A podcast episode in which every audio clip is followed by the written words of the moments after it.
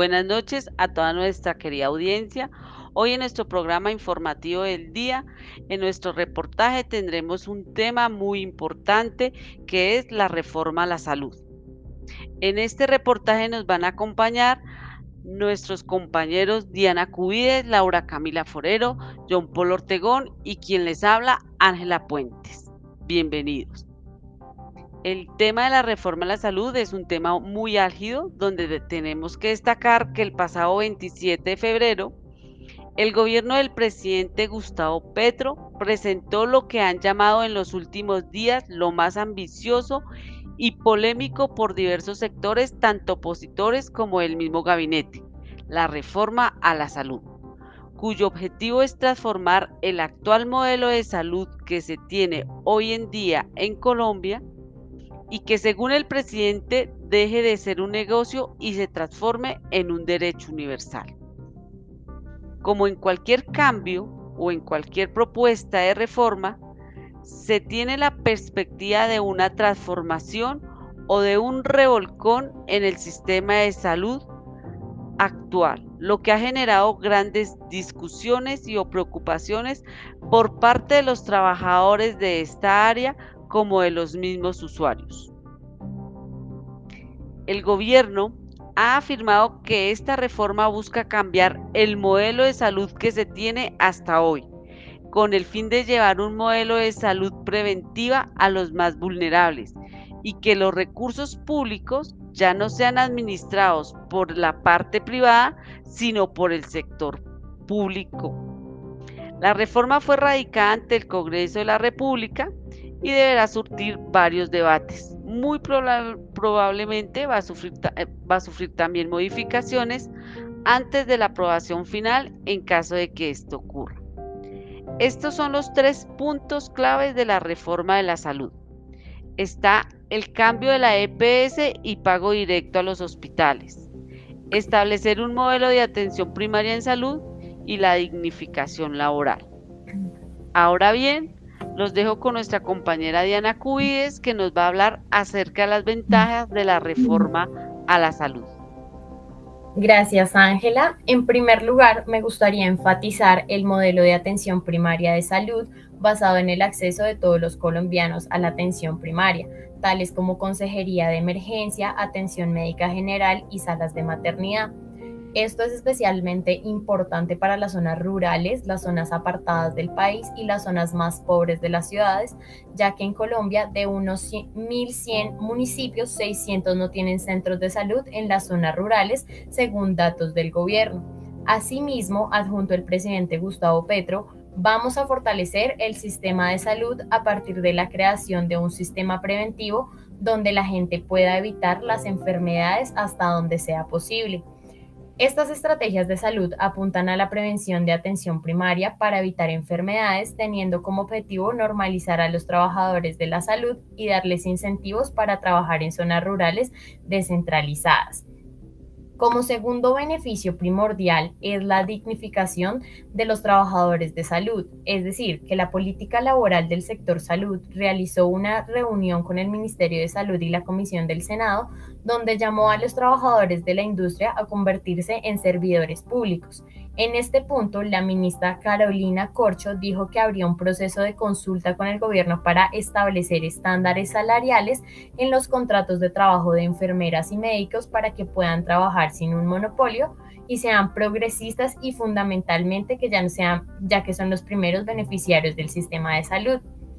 Como tercer beneficio primordial es la financiación que señala la creación de un fondo público único de salud con la personería jurídica pública bajo el control de la Administradora General de Recursos del Sistema de Seguridad Social, más conocido como ADRES, que verifica el presupuesto y la administración del fondo. El fin de este fondo es promover la eliminación de las desigualdades generalizadas en problemas de salud, riesgos laborales, accidentes de tráfico, la asignación equitativa de recursos, transferencias y gastos e integrando los recursos públicos disponibles para garantizar una atención primaria de salud inclusiva como se indicaba en el primer beneficio.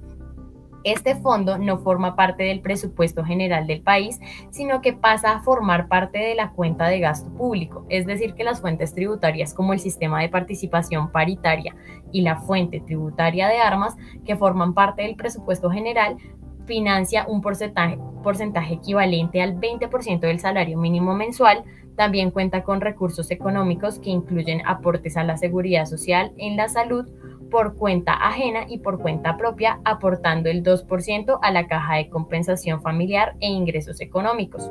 En este sentido, el documento indica que el financiamiento de la seguridad social en salud debe ser repartido por todas las empresas que contribuyen al fondo por parte de sus contratistas de acuerdo con sus contratos de trabajo suscritos para la presentación de estos servicios personales.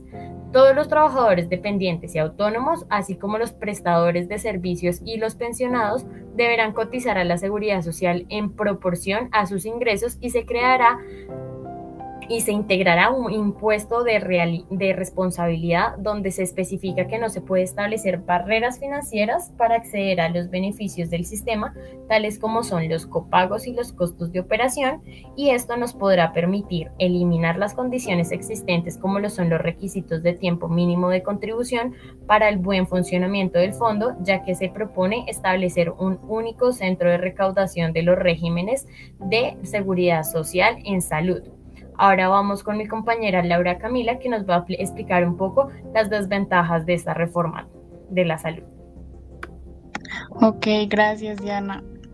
Bueno, eh, las desventajas de esta reforma, pues eh, la reforma es un ajuste financiero del papel del Estado como garante de la salud de los colombianos, más no una reforma de fondo.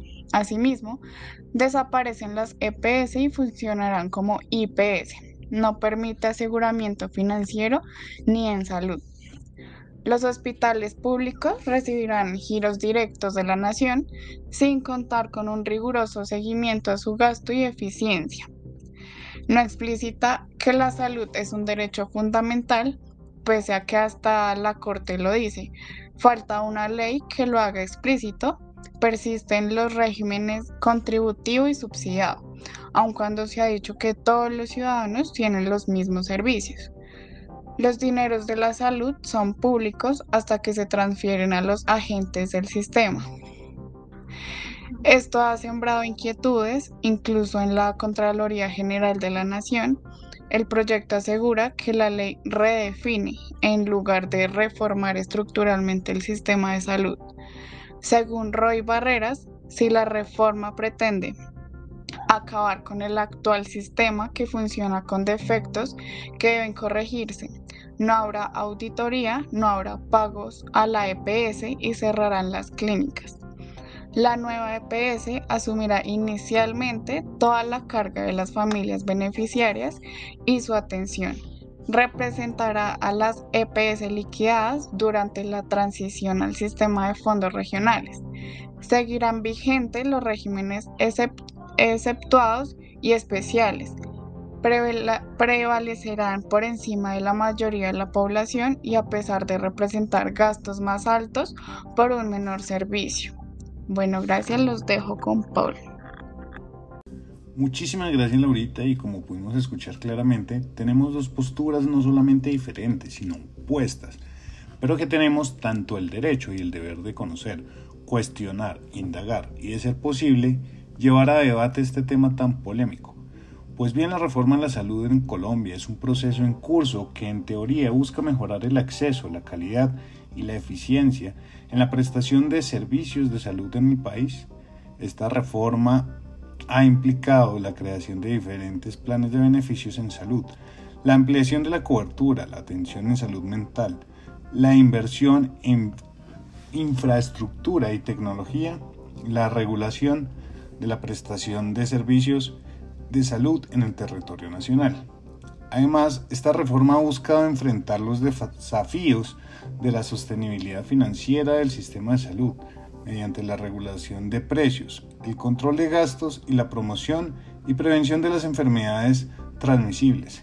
Sin embargo, la reforma está llena de críticas y controversias, especialmente en cuanto a la falta de recursos y la insuficiente atención a las necesidades de las poblaciones más vulnerables.